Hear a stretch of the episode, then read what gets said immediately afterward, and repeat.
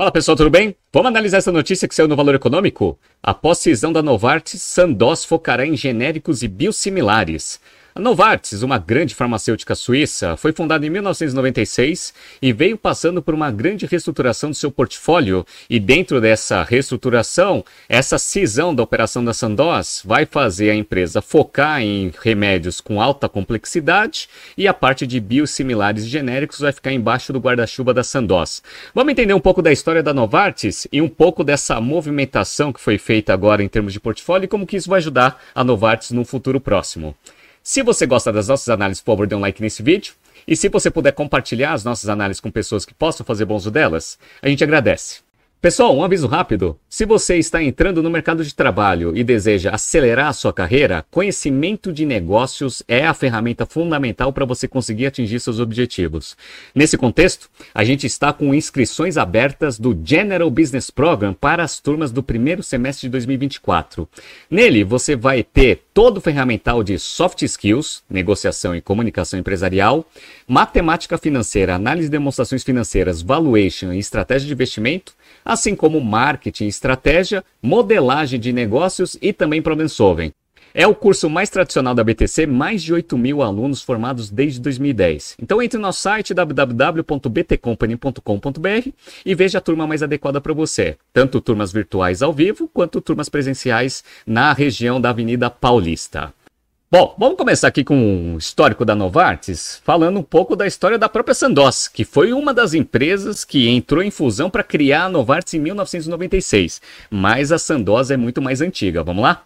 A empresa destacou seu patrimônio científico e legado de inovações médicas desde a fundação da pioneira química Kern Sandoz em 1886 do desenvolvimento da calcio-sandose em 1929, passando pela primeira penicilina oral do mundo em 1951 até o lançamento do biosimilar em 2006. Então a Sandoz ela já tem bastante tempo de mercado e na fusão com uma outra grande farmacêutica criou a Novartis em 1996. Aí a Novartis se tornou uma das grandes empresas do setor farmacêutico e ela pegou a marca Sandoz e colocou todo o portfólio de genéricos e biosimilares e fez algumas aquisições para criar na marca Sandoz o maior player desse segmento de genéricos e biosimilares. Então, peguei uma notícia aqui do dia 21 de fevereiro de 2005, Novartis cria a maior fabricante de genéricos do mundo. A partir desse momento, a Novartis também começou a investir no core business dela, que é o quê? Desenvolvimento de novas moléculas e também novas tecnologias. Lá em 2012, 31 de outubro de 2012, ela anunciou um investimento pesado, 500 milhões de dólares, na construção de um laboratório para desenvolvimento de moléculas via biotecnologia. Qual que era o grande problema? O grande problema é que esse investimento, esse laboratório, ia ficar pronto só em meados de 2016, 2017.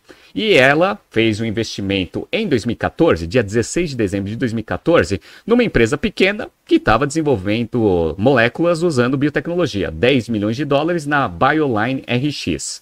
Qual foi o grande problema da Novartis? O grande problema da Novartis é que naquele momento ela estava com um portfólio que já tinha vários remédios vencedores, mas com patente chegando próximo do seu vencimento. E ela não conseguiu desenvolver um novo portfólio.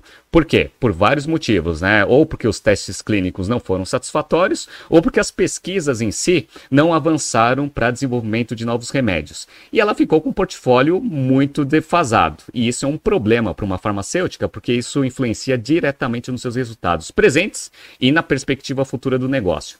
Só para vocês terem uma ideia, para quem está vendo aqui no YouTube e no Spotify, eu estou mostrando a performance aqui financeira da Novartis de 2011 até 2015. Para quem está vendo aqui, está vendo que a empresa ela andou bem de lado né, nesse período. Então, ó, em 2011, o faturamento de 51 bilhões de dólares. Em 2015, Tá? 49, ou seja, um faturamento menor, receita líquida menor. Em termos de performance operacional, piorou bastante, ó, 10 bilhões de lucro operacional em 2011, 8 bilhões 134 em 2015. Então a empresa ela começou a correr atrás de tentar recompor esse portfólio, dado que ela não tinha ali dentro do seu laboratório o desenvolvimento correto para conseguir renovar o portfólio para o futuro. Como você faz então? Via aquisições. Via aquisições, você precisa de dinheiro. E o que, que ela fez então? No dia 27 de março de 2018, ela pegou uma parte do seu portfólio e vendeu para a GSK por 8,9 bilhões de euros. Para quê? Para fazer aquisições. Então, no dia 9 de abril de 2018, Novartis negocia a compra da Avixis para crescer em terapia genética, investimento de 8,7 bilhões de dólares. Perfeito, mas não parou por aí.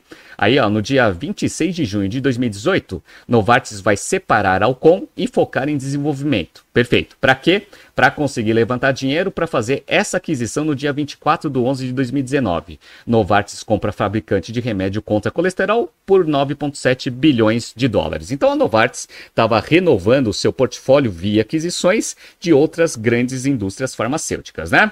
Só que aí veio a pandemia. Qual foi o grande problema da Novartis? Diferentemente das outras farmacêuticas, ela não tinha vacina para o Covid. Então ela não surfou nessa onda. E aí ela teve grandes problemas em relação a isso. Então ela começou a levantar dinheiro vendendo participação que ela tinha em outras farmacêuticas essa especificamente a Roche. No dia 4 de 11 de 2021, Novartis vai vender participação na Roche por 20,7 bilhões de dólares. Por quê? Porque vocês viram que boa parte das vacinas foram criadas utilizando o, o, a biotecnologia.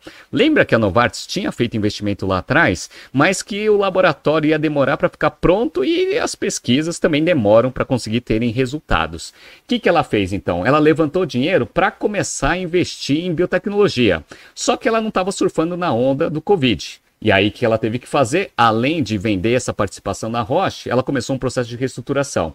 Então, ó, peguei uma notícia aqui, ó, do dia 28 de junho de 2022 farmacêutica Novartis vai cortar 8 mil postos de trabalho em reestruturação. Interessante, né? Porque no meio da pandemia, um monte de farmacêutica começou a ter muitos bons resultados, mas a Novartis não tinha a tecnologia necessária para conseguir surfar nessa onda. Olha que interessante aqui esse trechinho da notícia. O CEO da companhia está sob pressão para convencer os acionistas de que pode melhorar o desempenho da empresa depois de alguns dos medicamentos com os quais o negócio contava para impulsionar o crescimento falharam em testes clínicos, tiveram problemas em segurança ou foram atrasados. A empresa também perdeu os lucros das vacinas contra a Covid, que rivais como Pfizer e outras companhias menores de biotecnologia fizeram durante a pandemia. Então a Novartis ela ficou muito mal posicionada. Por quê? Porque ela tinha um laboratório, mas não tinha ah, as linhas de pesquisa já em andamento. O que, que ela fez? Ela levantou bastante dinheiro, tanto com a venda na participação da Roche, quanto aumento de eficiência operacional, para fazer aquisição nesse segmento. Então, ó, no dia 12 de junho de 2023, Novartis compra Chinook Therapeutics é, por valor que pode chegar a 3,5 bilhões de dólares. Essa empresa aqui é uma empresa focada em desenvolvimento em biotecnologia, né? E fez uma outra aquisição logo depois, no dia 18 de julho de 2023. Novartis compra DTX Pharma por 1 bilhão de dólares. E aí ela conseguiu resolver pelo menos no curto prazo, todas as linhas de desenvolvimento de remédios com alta complexidade, tanto por biotecnologia quanto pelo método tradicional. Perfeito, né? E aí veio a cisão da Sandoz. Para quê? Para conseguir focar toda a operação nesses medicamentos mais complexos e deixar a Sandoz como uma empresa separada, com uma outra estratégia para genéricos e similares. Agora a gente entra na notícia principal. Então vamos lá.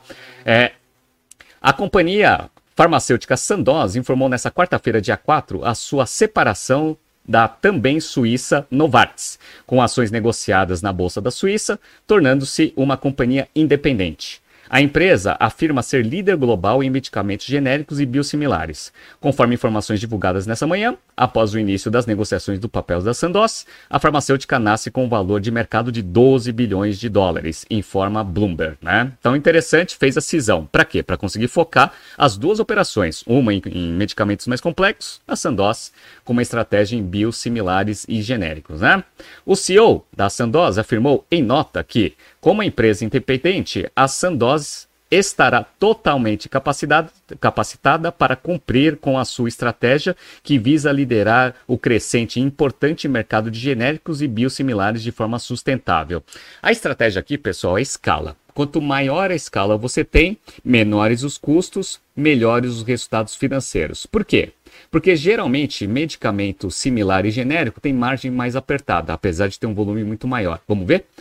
Segundo a Sandoz, remédios, gen remédios genéricos e biosimilares equivalem a cerca de 80% dos medicamentos utilizados em todo o mundo em volume com um custo total de cerca de 25%. Então, em termos de volume, 80% do mercado. Mas em termos de custo, preço, 25%. Então, margem extremamente apertada. Então, você tem que ganhar dinheiro com esses remédios por volume. Então, quanto maior né, a operação, menores os custos por curva de experiência, maiores as margens. Né?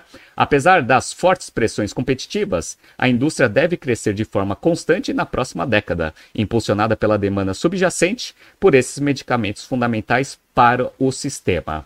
A cisão da companhia põe fim a um processo que durou meses para a Novartis. O grupo vai focar no desenvolvimento de novos medicamentos após, após sair dos ativos não essenciais em sua estratégia futura.